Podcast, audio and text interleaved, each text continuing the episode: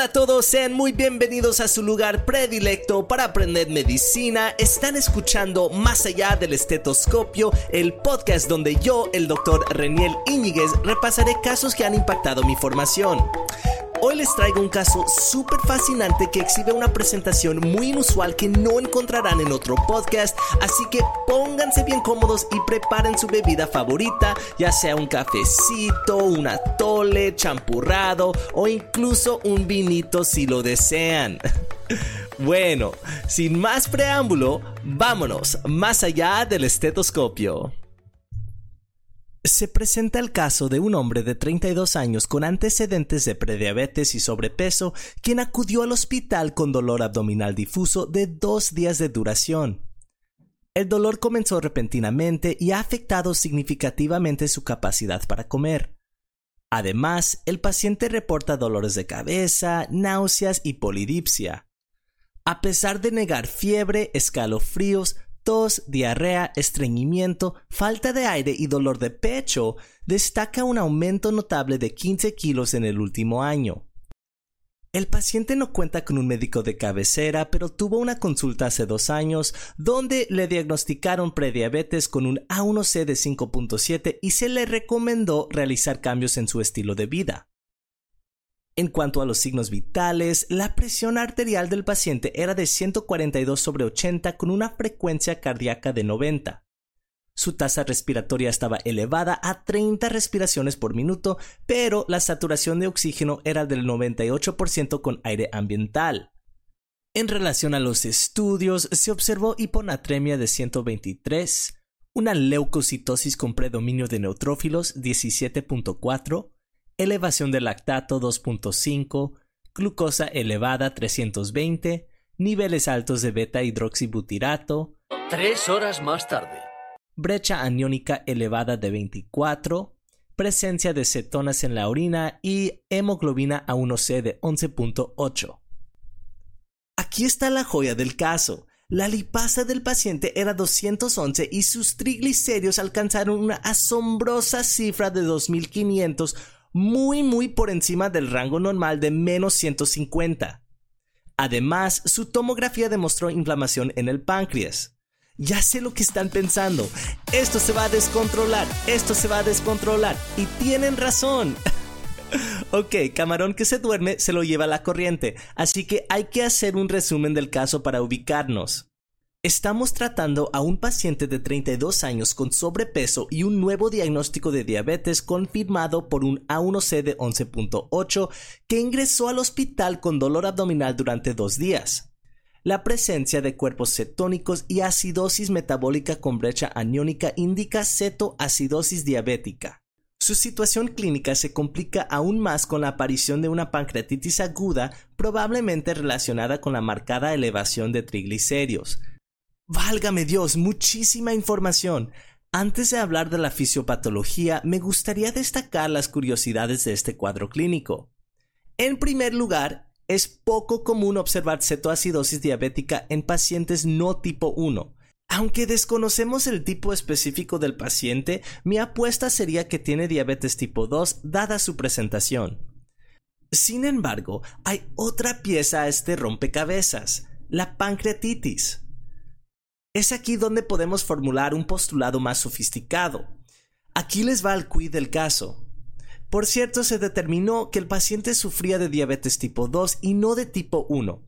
La pancreatitis del paciente, debido al alto nivel de triglicéridos, causó una insuficiencia pancreática al punto de no poder realizar sus funciones normales como segregar la poca insulina que estaba generando. La pérdida de insulina resultó en cetoacidosis diabética. Si el paciente no tuviera pancreatitis, lo más probable es que no hubiera desarrollado cetoacidosis.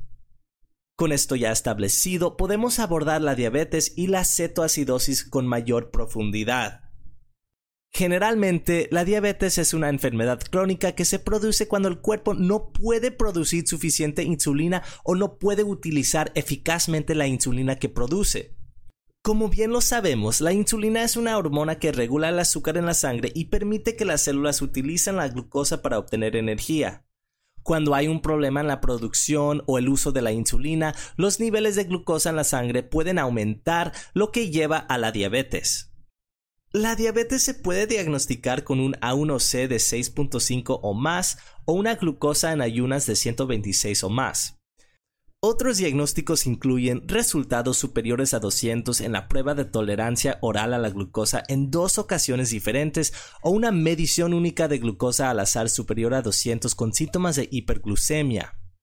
Ahora hay que abordar las categorías de diabetes. Existe tipo 1, tipo 2, tipo 2 propenso a cetosis, diabetes de inicio maduro en la juventud o MODI por sus siglas y causas secundarias. Diabetes tipo 1. Este tipo implica una respuesta autoinmune que conduce a la destrucción de las células betas en los islotes pancreáticos responsables de producir insulina. Aunque suele diagnosticarse en niños y adolescentes, puede presentarse más tarde. La ausencia total de insulina requiere reemplazo con insulina exógena, siendo este tipo el más propenso a desarrollar cetoacidosis se asocia con factores genéticos, incluyendo anticuerpos como anti-GAD, anti-islotes y anticuerpos anti-insulina. Notablemente, el péptido C es una cadena de aminoácidos producida durante la síntesis de insulina en el páncreas. La medición del péptido C en la sangre ayuda a distinguir entre los tipos de diabetes, ya que las bajas cantidades sugieren tipo 1, pero se tienen que contextualizar con otros datos del caso. Ahora bien, vámonos al diabetes tipo 2. Este tipo es caracterizado por una resistencia a la insulina donde el cuerpo no responde adecuadamente a la hormona. Igual y sí, es una producción insuficiente de insulina, y esto se conoce como una resistencia relativa. La diabetes tipo 2 está asociada con factores de riesgo como la obesidad, la falta de actividad física, la genética y la edad avanzada. Ok, hay que platicar sobre diabetes tipo 2 propensa a la cetosis. Como se pueden imaginar, esta es una variante de la diabetes tipo 2 donde los pacientes pueden experimentar episodios de cetosis debido a una insuficiencia pronunciada de insulina. A diferencia de la diabetes tipo 2 convencional, esta variante implica una mayor acumulación de cuerpos cetónicos en la sangre y puede desencadenarse por situaciones de estrés o infección. Se sugiere que pacientes con esta forma suelen tener marcadores autoinmunes, pero no es necesario para el diagnóstico. Aunque es una entidad relativamente nueva y poco conocida, nuestro paciente no encaja bien con esta versión debido a la ausencia de otros episodios de cetosis y su claro desencadenante con la pancreatitis. 4. La diabetes de inicio maduro en la juventud, o MODI por sus siglas, es un tipo específico de diabetes que se manifiesta en individuos jóvenes y tiene una base hereditaria proviene de mutaciones genéticas relacionadas con la secreción de insulina y se hereda de padres a hijos. Aunque se clasifica como diabetes de inicio maduro, suele desarrollarse en la juventud antes de los 25 años. El diagnóstico se realiza mediante pruebas genéticas y el tratamiento puede implicar medicamentos orales en lugar de insulina. Por cierto, la MODI es menos común que la diabetes tipo 1 y tipo 2. Y por fin 5. Causas secundarias de la diabetes. Francamente, hay muchas. Aquí les van algunos ejemplos notorios. Inflamación crónica del páncreas, endocrinopatías, medicamentos, síndrome de ovario poliquístico, trastornos genéticos, infecciones y trasplantes de órganos. Con eso ya establecido, abordemos la fisiopatología de cetoacidosis diabética. ¿Qué es? En primer lugar, la cetoacidosis se refiere a la producción patológicamente alta de cuerpos cetónicos durante estados catabólicos. Estos cuerpos cetónicos incluyen acetona, acetoacetato e hidroxibutirato, los cuales se acumulan en la sangre y la orina. Se generan mediante la lipólisis del tejido adiposo, liberando ácidos grasos que se metabolizan para producir cetonas. Las cetonas representan formas alternativas de energía cuando no hay disponibilidad de glucosa. Tres situaciones clínicamente relevantes relacionadas con la cetoacidosis son la cetoacidosis alcohólica, la cetoacidosis por inhalación y el enfoque de esta charla, la cetoacidosis diabética. La cetoacidosis diabética o CAD se caracteriza por hiperglucemia, acidosis metabólica con brecha aniónica y la presencia de cetonas en la sangre. Como todo en la medicina, existen excepciones que no repasaré en este episodio. En términos generales, la CAD sugiere de la falta o niveles muy muy bajos de insulina y un exceso de hormonas contrarregulatorias que, por definición, oponen a la insulina. Estas incluyen la glucagón, la hormona de crecimiento, el cortisol y las catecolaminas. Nos centraremos en el glucagón, una hormona producida por los islotes de Langerhans en el páncreas que aumentan los niveles de glucosa en la sangre, estimulando la descomposición del glucógeno en el hígado, liberando glucosa. Por cierto, también puede favorecer la conversión de aminoácidos en glucosa en el hígado. La insulina regula el glucagón y la escasez de insulina provoca un lipólisis no contrarrestada y la oxidación de ácidos grasos libres, generando cuerpos cetónicos y finalmente acidosis metabólica con brecha aniónica. En cuanto a los síntomas, se puede observar poliuria, polidipsia y deshidratación, así como náuseas y dolor abdominal. Notablemente, la elevada cantidad de glucosa en la sangre provoca una diuresis osmótica que lleva a la deshidratación. En casos más graves puede producirse un shock hipovolémico debido a lo mencionado anteriormente.